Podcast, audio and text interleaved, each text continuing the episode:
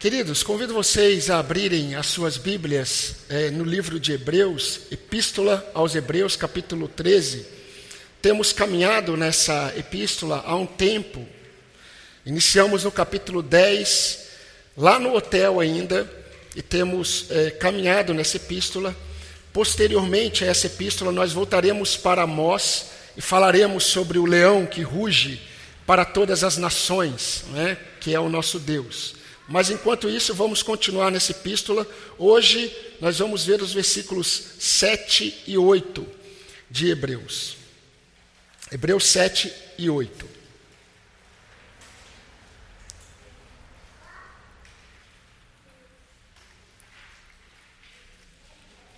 Diz assim a palavra do Senhor: Lembrem-se dos seus líderes, os quais pregaram a palavra de Deus a vocês e considerando atentamente o fim da vida deles, imitem a fé que tiveram. Jesus Cristo é o mesmo ontem, hoje e para sempre. Amém.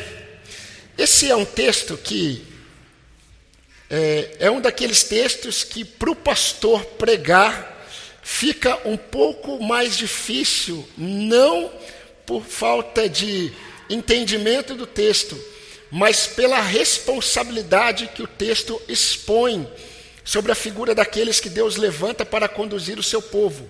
E o que eu pretendo mostrar para os irmãos é como Deus ele é zeloso no cuidado do seu povo, como Jesus Cristo ele é zeloso no cuidado e no pastoreio das suas ovelhas. E esse texto evoca uma responsabilidade muito grande daqueles que Deus levanta para conduzir o povo de Deus, mas também traz à memória a responsabilidade de toda a congregação. Mas precisamos nos lembrar o que está acontecendo aqui.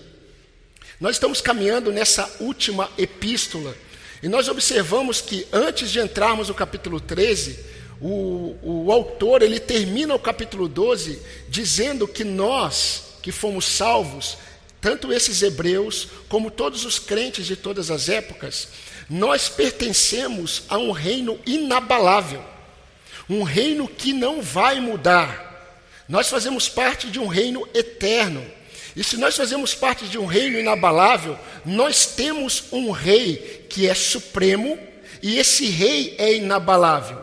Então, se nós estamos num reino inabalável, se nós temos um rei supremo e inabalável que é Jesus Cristo, nós devemos ser agradecidos e nós devemos viver de modo digno, de modo agradável a esse Senhor, com reverência e temor.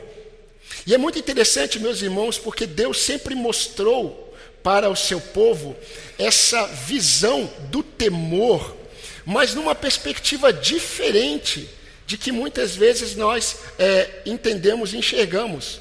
Quando o salmista escreveu o Salmo 130, no verso 4 ele disse assim: Contigo, Senhor, está o perdão para que sejas temido. Em outras palavras, Senhor, o perdão pertence ao Senhor. E o perdão pertence ao Senhor para que todos temam ao Senhor. É muito interessante porque quando nós pensamos em temor, nós costumamos evitar e nós costumamos nos afastar daquilo que nós temos medo. Não é verdade? Nós evitamos aquilo que nós tememos. Nós é, nos afastamos daquilo que nos causa temor.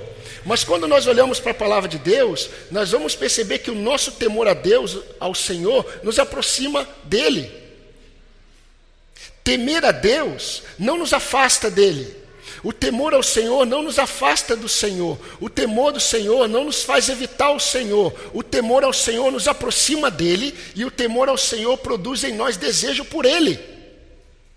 Contigo está o perdão, Senhor, para que sejas temido. Sabe por que, que o Senhor nos perdoa?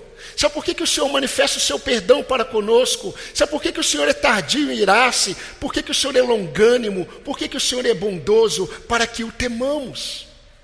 O temor ao Senhor é o princípio de toda a sabedoria, mas esse temor não nos afasta dele, esse temor nos aproxima. Saul não entendeu isso. Saul, ele não entendeu que para o Senhor a obediência ela é melhor do que mil sacrifícios.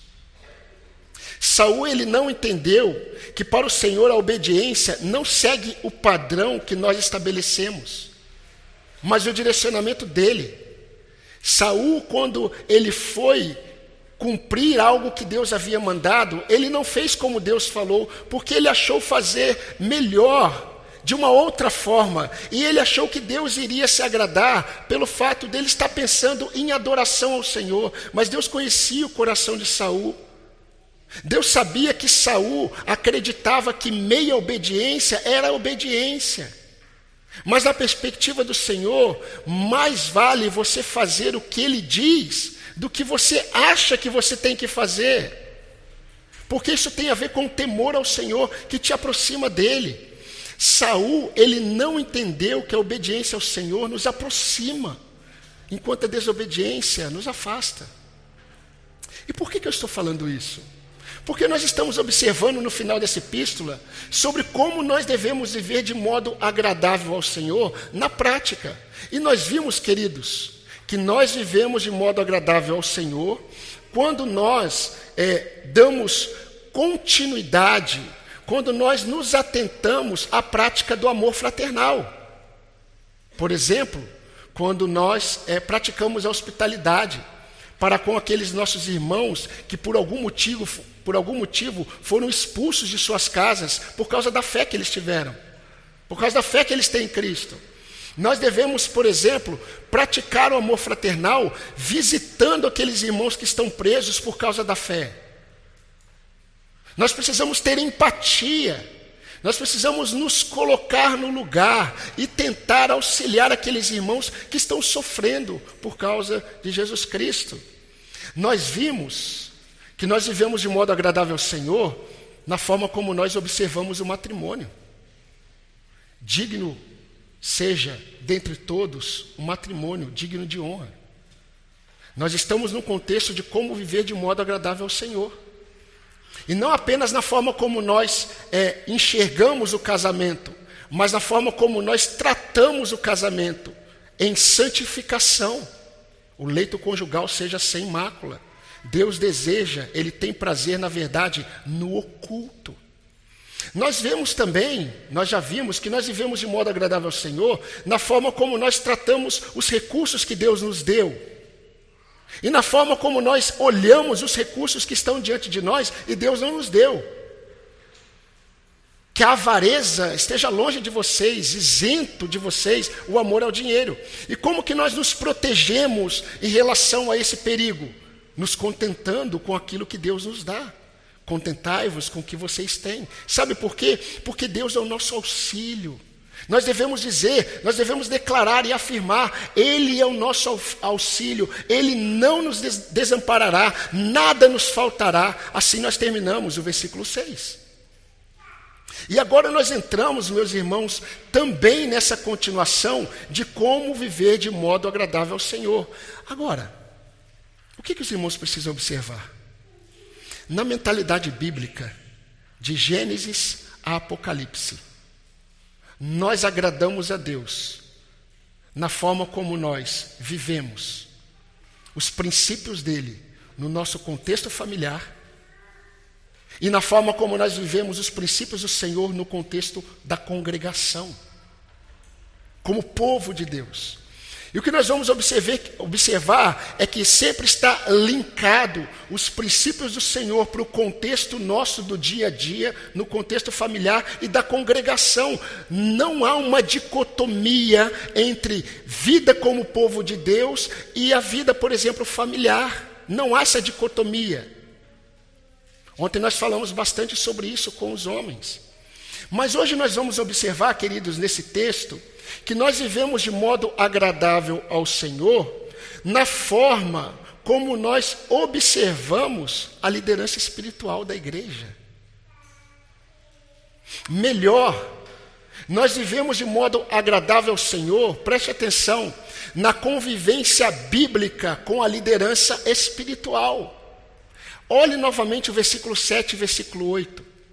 Olha o que diz: Lembrem-se dos seus líderes, os quais pregaram a palavra de Deus a vocês, e considerando atentamente o fim da vida deles, imitem a fé que tiveram. Jesus Cristo é o mesmo ontem, hoje e para sempre. Queridos, o autor de Hebreus, ele começa esse versículo trazendo é, um pensamento muito comum para o povo hebreu. E que eu estou tentando, Paulo, ele buscou fazer isso, Pedro buscou fazer isso, e eu estou tentando, imitando Paulo, fazer isso com esta congregação. Mostrar para vocês que sempre esteve na mente de Deus para o seu povo, que o seu povo tivesse a prática de trazer a memória. E ele começa utilizando um verbo muito comum para o autor de Hebreus, muito comum para os hebreus, muito comum na história de Israel e deve ser comum para a igreja. Lembrem-se. Lembrem-se. É interessante porque domingo passado nós estávamos aqui com a mesa do Senhor posta e o que, que nós estávamos fazendo? Nós estávamos trazendo a memória. E nós estávamos observando o memorial presente no Evangelho. Mas nós estávamos nos lembrando. No capítulo 12, versículo 3 dessa mesma epístola, o autor já tinha usado esse verbo quando ele escreveu: considerem atentamente a Jesus Cristo, ou lembrem-se de Jesus Cristo, ou pensem em Jesus Cristo. Paulo, quando escreveu a Timóteo, Paulo disse assim a Timóteo na sua última epístola: Timóteo, lembra-te de Jesus Cristo ressuscitado dentre os mortos. Essa ideia de lembrar, de trazer a memória, sempre foi uma orientação de Deus para o seu povo. E olha que interessante, porque agora no versículo 7, pensando no contexto da congregação, o autor diz: lembrem-se. Agora, ele traz uma ideia diferente aqui. Em todos os contextos que nós observamos no contexto bíblico, a ideia é: lembre-se de Jesus Cristo, lembre-se do que o Senhor fez, lembre-se do agir do Senhor naquele momento, lembre-se do Senhor, dos preceitos do Senhor, dos estatutos do Senhor. Agora ele diz assim: lembrem-se daqueles que o Senhor levantou para pregar a palavra dele para vocês. Lembrem-se dos vossos líderes, lembrem-se dos vossos guias. E meus irmãos, eu quero mostrar como isso é prático e como isso traz glórias a Deus. Nós precisamos e sabemos, nós precisamos saber e sabemos, que Deus deseja que nós oremos por todos os líderes que Ele usa na igreja. Nós devemos orar uns pelos outros, nós devemos considerar uns aos outros, não é verdade? Nós já sabemos disso.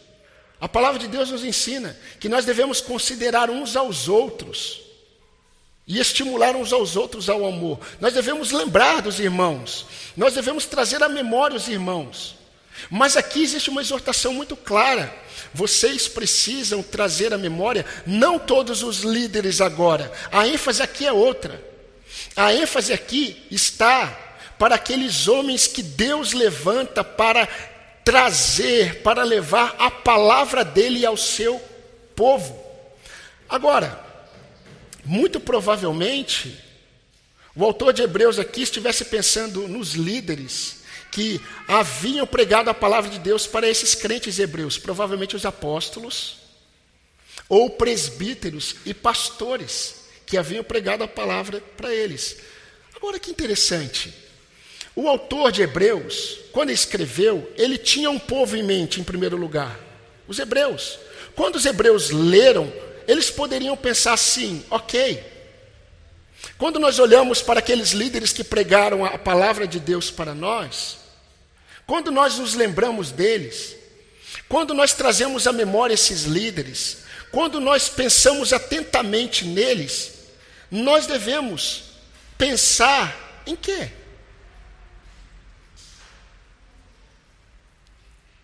O Senhor já está nos dizendo, nos dizendo que nós devemos nos lembrar daqueles líderes, não todos, daqueles que Deus levantou para pregar a palavra para nós. Mas nós devemos nos lembrar do quê?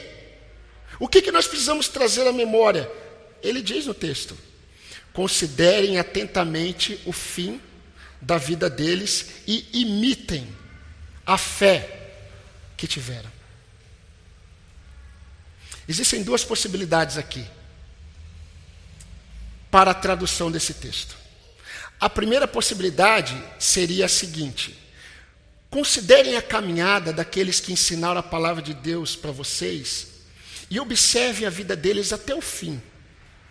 Olhem para eles e vejam como eles andaram com Deus e imitem a fé deles. Essa é uma orientação para a congregação. Essa é a primeira possibilidade. Eu não concordo muito com essa primeira possibilidade. Para mim, a segunda possibilidade ela é mais coerente com o próprio contexto. Porque o versículo 8 parece que está totalmente fora. Mas o versículo 8 ele dá a base para a tradução do versículo 7, para a interpretação do versículo 7. Então a segunda possibilidade de tradução é a seguinte: considerem, irmãos, tragam a memória. Pensem nos líderes espirituais que pregaram a palavra de Deus para vocês. Eles já morreram. Olhem para a vida deles. Olhem para o fim da vida deles e imitem a fé que tiveram. Agora, por que, que essa tradução eu considero a melhor? Porque você vai encontrar a versão que tem essa tradução e você vai encontrar a versão que está no presente no sentido, é, lembre-se dos seus líderes, os quais pregam a palavra, no presente. É? Mas por que, queridos? O versículo 8 diz assim: Jesus Cristo é o mesmo ontem, hoje e para sempre. O que que isso tem a ver com o que ele disse no versículo 7? Meus irmãos, a orientação aqui, ela é muito clara. O que o autor de Hebreus está querendo mostrar é aquilo que ele falou um pouco em Hebreus capítulo 11, quando ele citou, desde o início, aqueles homens do Antigo Testamento que, pela fé, confiaram nas promessas. Se os irmãos se lembrarem, no capítulo 11, ele fala de muitos homens do Antigo Testamento que eles perseveraram firmes na fé. No capítulo 12, ele inicia o versículo 1 dizendo: Olha, vocês precisam olhar para esses homens para que vocês tenham firmeza para lutar contra o pecado de vocês. No versículo 4 do capítulo 12: Porque na luta contra o pecado, vocês não resistiram ainda até a carne.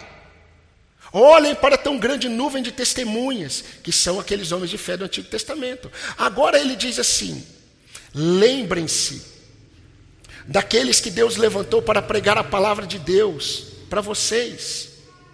Considerem a vida deles, observem a vida deles, com um propósito, imitem a fé que eles tiveram. Porque Jesus Cristo é o mesmo ontem, é o mesmo hoje, é o mesmo sempre. O que, que ele está dizendo? Ele está dizendo o seguinte, queridos: olhem atentamente para aqueles que Deus levantou para pregar a palavra dele, porque eles pregaram a palavra dele, a palavra daquele que não morre, a palavra daquele que é o mesmo ontem, hoje e sempre. Profetas passam, líderes passam, mas a minha palavra permanece. E todo aquele que Deus levanta para pregar a palavra dele, a palavra dele permanece, porque é a palavra de Cristo. Ele queria trazer à memória esses crentes que aqueles líderes que Deus levanta para pregar a palavra dele para o povo foram levantados por Deus. E quem o sustenta nesse ministério é o próprio Senhor. E nós vamos ver que é um propósito muito claro. Pelo fato de Deus levantar líderes, pastores, para pregar a palavra para o seu povo. Isso tem a ver com Cristo, cuidando da sua igreja. E é interessante, meus irmãos, porque guias espirituais, eles são passageiros. Mas aquele que os chamou sustenta até o fim. Porque aquele que levanta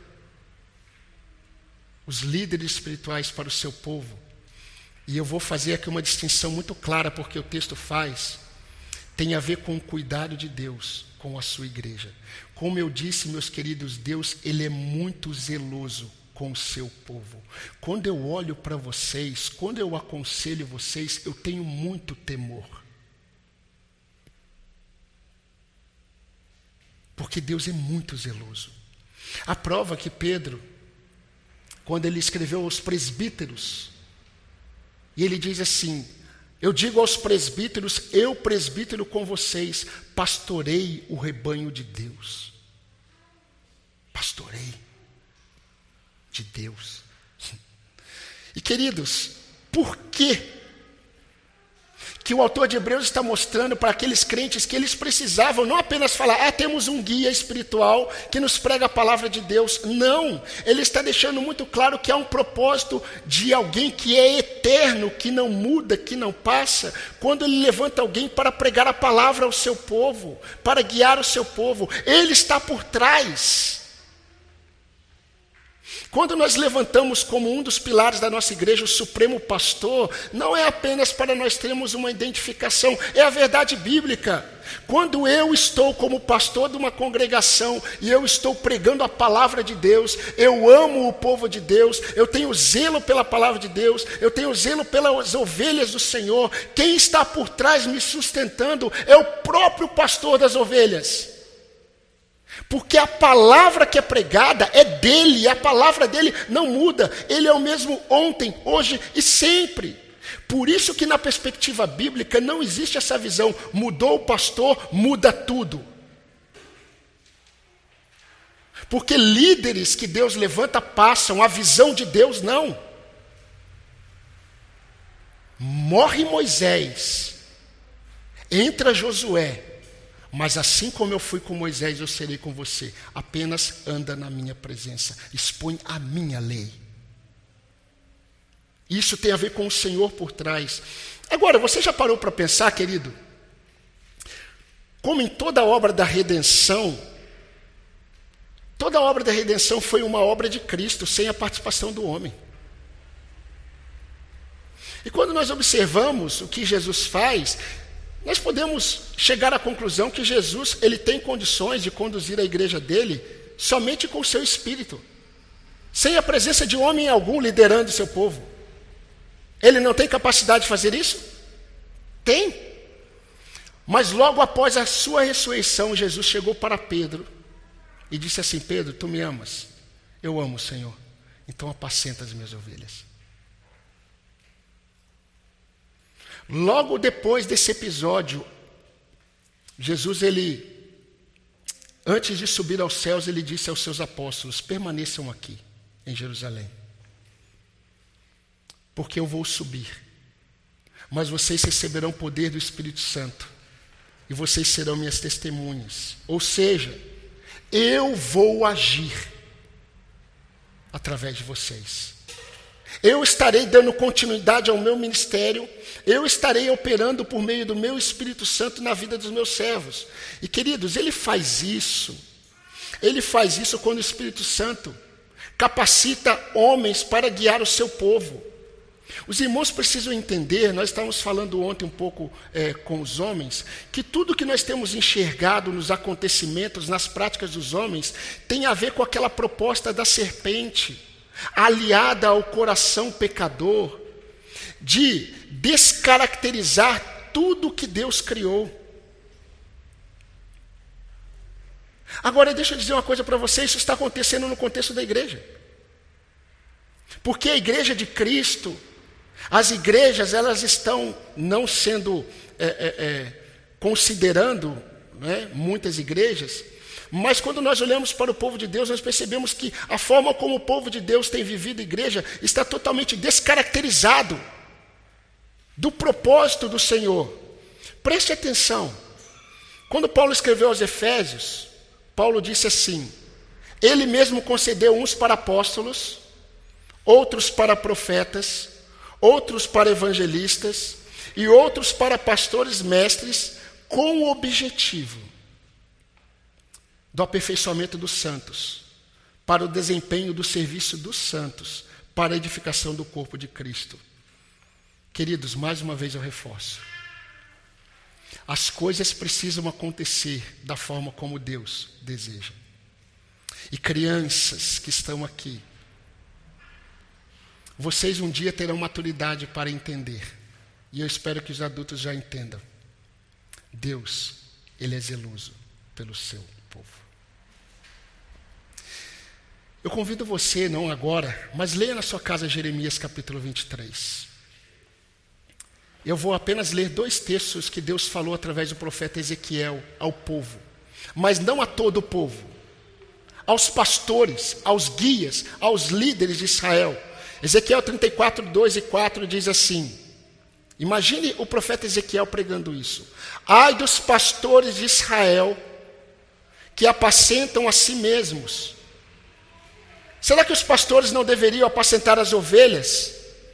Vocês não fortaleceram as fracas, vocês não curaram as doentes, vocês não enfaixaram as quebradas, vocês não trouxeram de volta as desgarradas, vocês não buscaram as perdidas, mas vocês dominam sobre elas com tirania e força.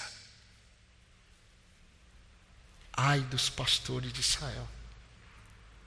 Mas, meus irmãos, nesse cuidado de Deus com o seu povo, nesse texto que nós estamos vendo, Deus revela um propósito muito evidente nas Escrituras para aqueles que são chamados por Deus para conduzir o seu povo. O propósito de serem modelos para o rebanho. Modelos para o rebanho.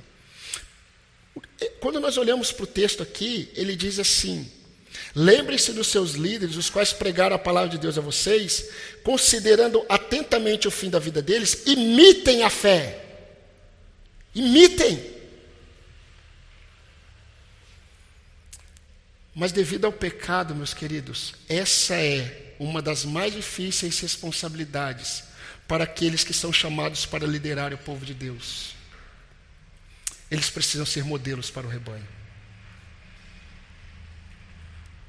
Aqui, a gente já trata um monte de questão. É por isso que um pastor ele não pode pastorear o povo de Deus divorciado, porque ele é modelo para o rebanho.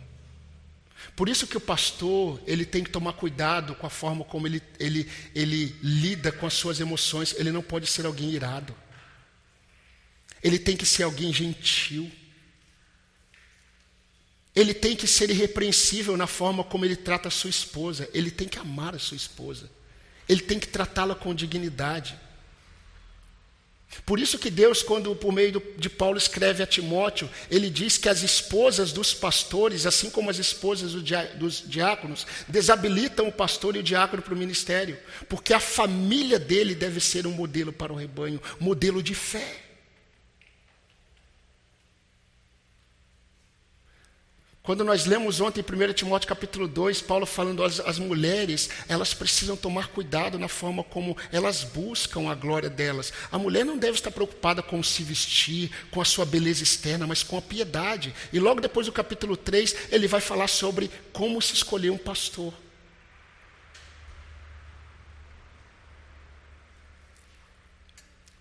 Quando Paulo escreveu para quando Pedro escreveu para a igreja, Pedro diz assim: veja se não é o contrário, veja se não é a mesma palavra que Ezequiel pregou para o povo. Preste atenção, olha o que Pedro disse. Aos presbíteros que há entre vocês eu digo: pastorei o rebanho de Deus que há entre vocês, não por obrigação, mas espontaneamente como Deus quer, não pensando em dinheiro, mas de boa vontade não dominando aqueles que foram confiados a vocês, mas sendo exemplos para o rebanho, modelos para o rebanho. Isso está em 1 Pedro 5, de 1 a 3. Paulo escreveu a Timóteo assim: Timóteo, seja um exemplo para os fiéis, na sua palavra, na sua conduta, no seu amor, na sua fé na sua santidade. 1 Timóteo 4,12. Mas, irmãos, apesar de Paulo descrever aqui vários aspectos no qual um pastor deve ser modelo e exemplo para a igreja, o texto aqui de Hebreus diz: imitem a fé deles. Imitem a fé deles. Agora nós precisamos unir o versículo 7 ao 17 que nós não lemos. Porque nós estamos no mesmo no mesmo ambiente textual. Enquanto no versículo 7 ele diz que nós devemos, os crentes precisam observar e imitar a fé dos seus líderes, no versículo 17 ele vai falar novamente. Porque antes disso, e nós vamos ver no próximo sermão em Hebreus, ele vai falar sobre a importância da igreja tomar cuidado com o falso ensino. E ele começa no 7 e termina no 17 falando sobre os guias, porque os guias são levantados por Deus para proteger a igreja dos falsos ensinos. Agora olha o que ele diz, o versículo 17. Vamos ler o 7 e o 17. Douglas, leia para nós esses dois textos, por favor.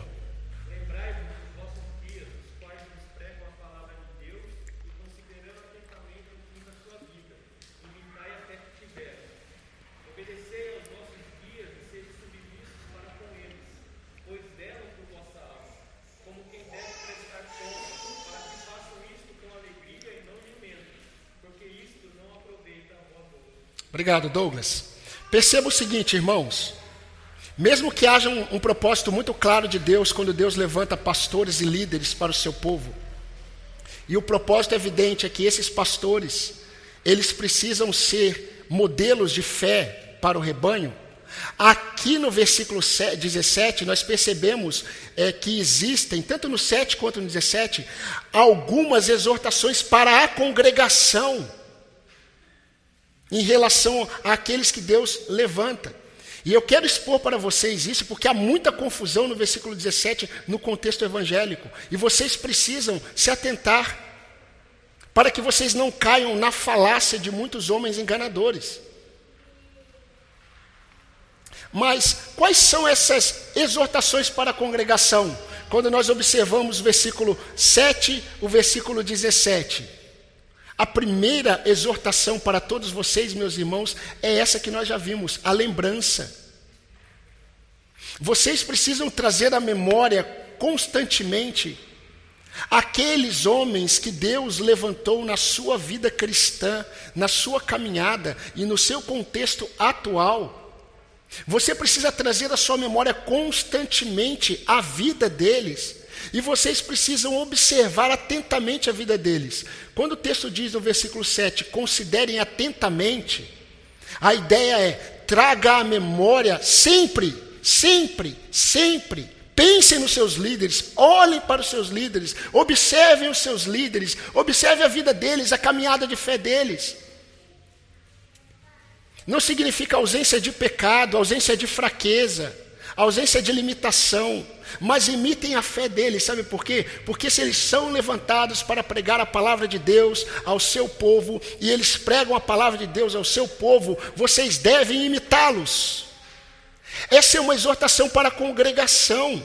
A segunda exortação é: imitem a fé. Imitem a caminhada deles com Deus. Imitem. Meus irmãos, isso tem a ver com Deus, preste atenção, isso tem a ver com o cuidado de Deus com a sua igreja. Deus levanta pastores e líderes para a igreja, não é para a igreja ter apenas um pastor, temos um pastor que prega a palavra de Deus. Não é só isso.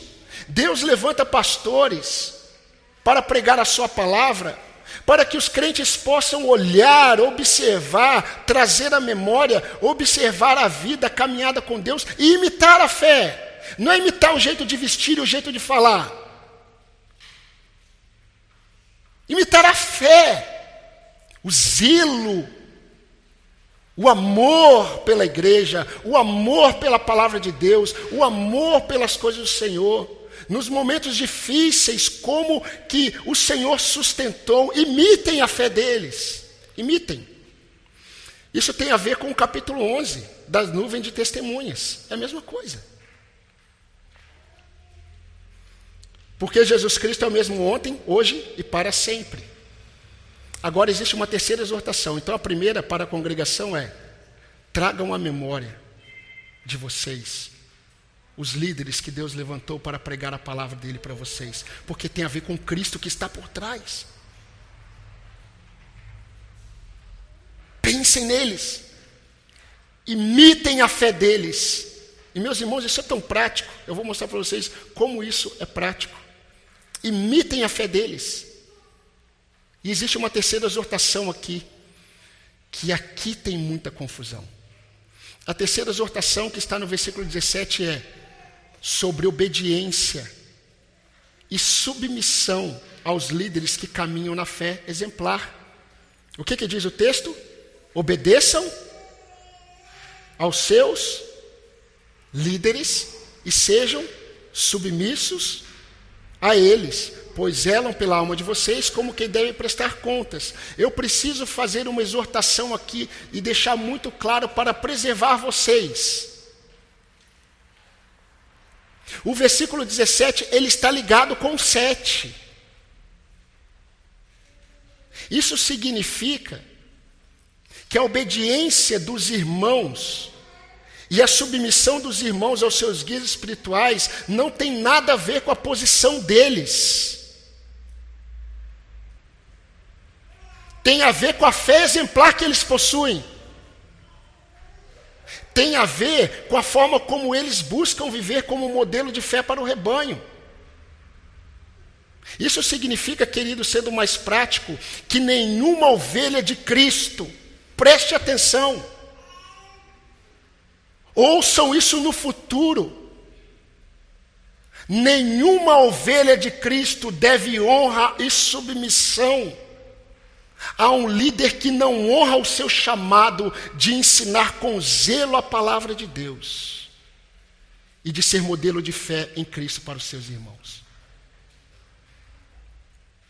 não é a posição, é o que eles fazem e como fazem, que é digno de honra ou não. Eu vou dar um exemplo para vocês.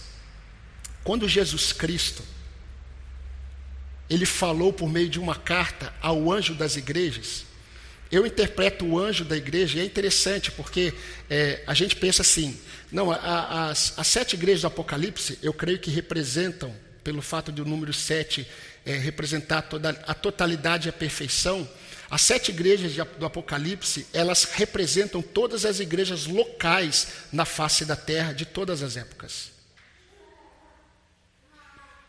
E quando Jesus ele fala ao anjo, ele não fala à igreja. A carta não é a igreja, a carta é ao anjo da igreja, ao mensageiro. Não é um anjo, cada igreja tem um anjo. A palavra ângelo, ângelos, significa mensageiro, aquele que, aquele que Deus levanta para expor a sua palavra. Aquele que era o mensageiro da igreja de Éfeso recebeu da parte de Cristo uma palavra. E Jesus disse assim: Olha, eu tenho favor de você, e você ensina isso para a igreja. Eu tenho a favor que você não suporta aqueles que se dizem apóstolos. e não são. Você não suporta. Ué, não tem que dar honra? Não é um guia espiritual? Eu não tenho que me submeter? Não. Não, não são a todos. E sabe por quê, queridos? Sabem por quê? Porque somente aqueles que são guias espirituais, somente aqueles guias espirituais que amam a Cristo, que pregam e ensinam a palavra de Cristo, que buscam ser modelo para o rebanho, preste atenção, somente esses serão zelosos com as ovelhas, como quem deve prestar contas. Vocês acham que todos os líderes que estão aí guiando o povo de Deus, eles têm zelo pela alma das ovelhas, como quem vão prestar contas ao Supremo Pastor? Vocês acham isso? Não! Somente aqueles que Cristo levanta para pastorear o seu povo, eles amam a Cristo, amam a palavra de Cristo, amam as ovelhas de Cristo, são zelosos. Somente esses, eles cuidam como quem vão prestar contas das ovelhas de Jesus Cristo. Por isso, esses devem ser obedecidos. Obedecidos no ensino ah, meus irmãos, eu poderia aqui falar para vocês de muitas experiências terríveis que muitas ovelhas de Cristo se submetem.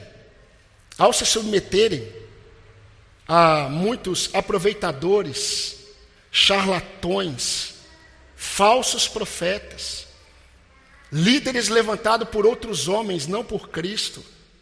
E muitas ovelhas de Cristo estão sofrendo Estão tendo dificuldades de viver nos seus relacionamentos os princípios do Senhor, porque eles não, não ouvem os princípios do Senhor. E sabe por que, que esses crentes estão sofrendo? Porque não conhecem a palavra de Deus. Não conhecem. Mas ao mesmo tempo, queridos, é muito triste uma realidade bíblica. Muitos dentre o povo, eles vão gostar desses tipos de líderes. Paulo, quando escreve aos Coríntios, Paulo diz assim: Queridos, eu tenho receio de vocês. Isso está em 2 Coríntios, capítulo 11, a partir do versículo 3. Eu tenho receio de vocês. Eu me preocupo com vocês.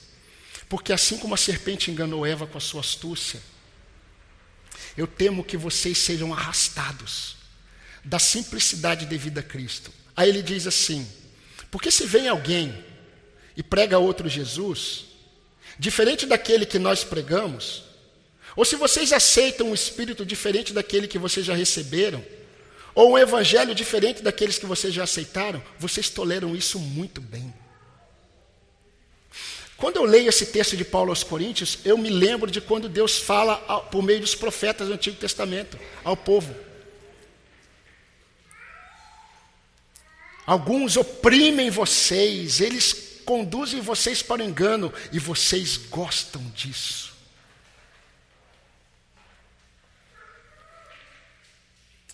Ah, meus irmãos, eu quero fazer algumas aplicações rápidas para vocês. Queridos, essa série de reflexões que nós estamos vendo, de Hebreus, esse modo de viver agradável ao Senhor no capítulo 13, não tem a ver apenas com a sua santificação pessoal tem a ver com a santificação da igreja e a preservação da igreja. Por isso que eu estou louvando a Deus e louvo a Deus quando eu vejo seus filhos aqui. Isso tem a ver com a preservação da igreja. Queridos, a doutrina de Deus, ela santifica o seu povo. Vocês precisam entender que os ensinamentos de Cristo alimentam o rebanho. As palavras do Senhor preservam a sua noiva. E vocês, como ovelhas de Jesus Cristo, vocês precisam entender que vocês possuem três necessidades muito básicas. Três necessidades que vocês possuem, pelo menos três eu quero citar aqui. A primeira necessidade é de maturidade na fé. Mas eu quero deixar claro para você que essas três necessidades nunca são supridas longe do contexto da igreja local. Todas as ovelhas de Cristo precisam de maturidade na fé. E essa maturidade só acontece no contexto da igreja local. Todas as ovelhas de Cristo precisam de um referencial de fé. O referencial humano. Vocês já ouviram muitos dizendo assim: não olhem para mim, olhem para Jesus. É verdade. Em certo sentido. Não no bíblico.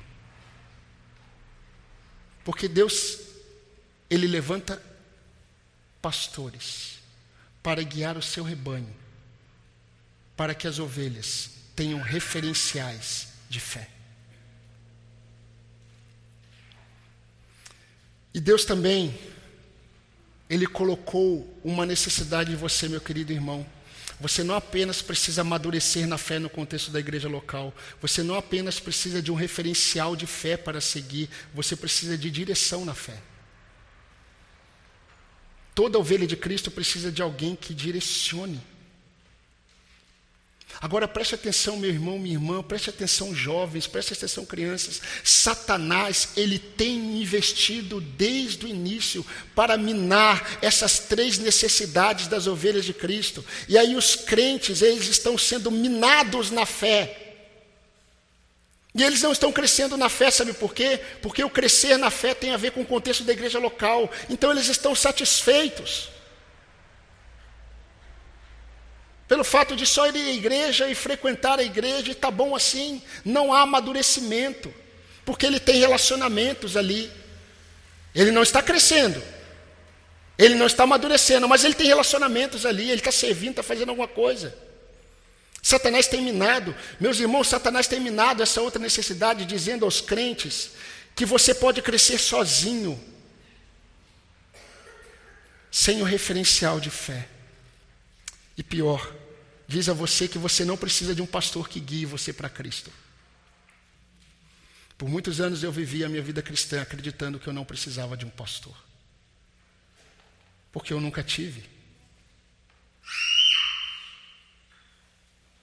E eu acreditava que eu nunca precisaria de um, porque Deus me levantou para ser líder.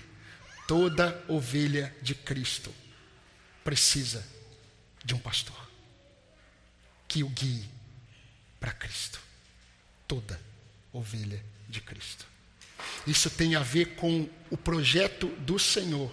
Então, sendo você um crente em Jesus Cristo, você não apenas precisa exercitar sua fé, você precisa olhar para aqueles que ensinam a verdade para você a verdade de Deus. Crianças, pais, podem ensinar isso para os seus filhos. Sabe por que muitas vezes, é lógico que Cristo está em primeiro lugar, mas sabe por que, que muitas vezes eu tomo muito cuidado com o meu coração, eu tomo muito cuidado com a minha vida com o Senhor, porque eu, eu busco ser tão zeloso no meu estudo da palavra de Deus.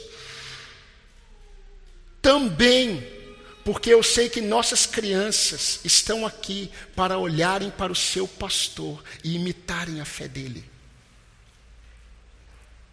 Por isso que em muitos casos as ovelhas salvam o pastor. Quando o pastor, antes de tomar qualquer decisão egoísta, ele olha para as suas ovelhas. E ele percebe que as suas ovelhas estão olhando para ele. E ele não faz o que muitas vezes o coração dele é inclinado a fazer, porque ele foi chamado para ser um referencial para o rebanho. Mas você, meu irmão e minha irmã, você precisa imitar os passos de fé daqueles que Deus levanta para guiar você. Vou dar um exemplo muito prático. Você tem uma decisão muito séria a tomar. Muito séria. Uma decisão muito importante na sua vida. Você precisa trazer à memória aqueles que Deus levantou na sua vida para pregar a palavra dele para você. E você deve observar se ele tomaria a mesma decisão que você vai tomar. Em relação à fé que ele tem, e ele ensina você, ele tomaria essa mesma decisão? E aí você considera a fé dele, você imita e você não toma essa decisão. Ou você pergunta: o que o Senhor diz sobre isso? Isso tem a ver com considerar. Você não pode, você não precisa apenas estar entre os irmãos, você precisa de um pastor que guie você para Cristo. E meus irmãos, isso tudo tem a ver com Jesus Cristo, que é o mesmo ontem, hoje e para sempre. Esses pastores que Deus levanta para guiar o seu povo, e Deus vai, vai levantar pastores nessa igreja no futuro para guiar o seu povo. Somente esses pastores que amam a Cristo, que pregam a Cristo, que amam a igreja, eles zelam como que vão prestar contas ao Senhor. Agora, vocês têm uma responsabilidade muito grande para com esses guias espirituais que o Senhor levanta, que tem as características. Vocês precisam e são responsáveis diante de Deus por não tornar, preste atenção, por não tornar para os seus pastores o trabalho difícil, pesado e desgostoso. É isso que diz o versículo 17, que eles possam fazer isto com alegria. Isto o quê? Zelar pelas almas de vocês não gemendo. Do contrário, isso não trará, trará, proveito nenhum para vocês. Ou seja, meus irmãos, quando os crentes possuem pastores zelosos, tementes a Cristo e a Sua palavra, que zelam para a igreja, esses crentes, os crentes que têm essa liderança e seguem os seus próprios caminhos, não seguem as orientações do Senhor, expostas pelo ensino do seu pastor, Os crentes que não se submetem aos conselhos do Senhor, expostos pelo seu pastor. Os crentes que são rebeldes em seus posicionamentos carnais, que permanecem como surdos aos ensinos, se encantam com ensinos vazios, mas resistem em caminhar com as ovelhas de Cristo. Esses trarão muita tristeza e peso para os seus guias espirituais. E sabe o que é interessante? O trabalho penoso do pastor não traz nenhum proveito para a igreja. Por que, que não traz, traz nenhum proveito para a igreja? Não traz nenhum proveito para a igreja o pastor exercer o seu ministério de zelar, cuidar, pastorear. De forma penosa, pesada. Sabe por quê? E eu quero terminar com essa visão bíblica. Porque, meus irmãos, o pastor, aqueles que Deus levanta em todas as gerações para pregar a palavra dele ao seu povo, para zelar, cuidar, proteger, eles são um presente de Cristo para a igreja. Quando você lê a uns, Deus deu para apóstolos, evangelistas, pastores, mestres, a ideia de deu está falando do dom espiritual, que é um presente de Deus, mas o texto não fala apenas de dons. O texto fala dos dons juntamente com essa pessoa. Esse dom que Deus levanta para a igreja é um presente para a igreja. Deus deu para a igreja. Por que, que Deus deu esses homens para a igreja? Porque Ele é o mesmo ontem, hoje e sempre. Ele é fiel e zeloso para com o seu povo. Por isso que os pastores, esses pastores, do versículo 7, do versículo 17, esses pastores, quando eles estão pastoreando o povo de Deus, eles são para a igreja um presente do Senhor. Porque através deles vocês serão protegidos. Através deles a igreja será alimentada. Através deles a igreja será sustentada. Por isso que vocês devem obedecer e serem submissos. Isso tem a ver com o Senhor. Não tem a ver com o gosto pessoal do pastor, tem a ver com a palavra que ele expõe que não muda. Vocês estão entendendo? Então, queridos, enquanto muitos pastores não sabem disso, Satanás sabe muito bem.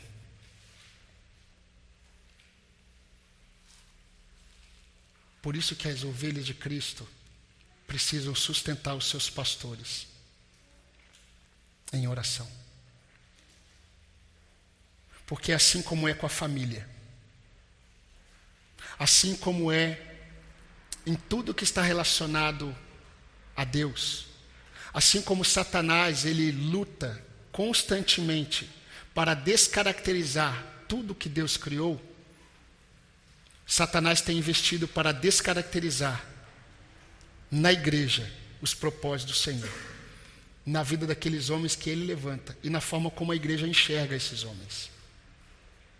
E eu espero que essa congregação permaneça firme no modo agradável ao Senhor, na maneira como você convive com a liderança espiritual que Deus levantou para guiar vocês para Ele. Amém, queridos? Amém.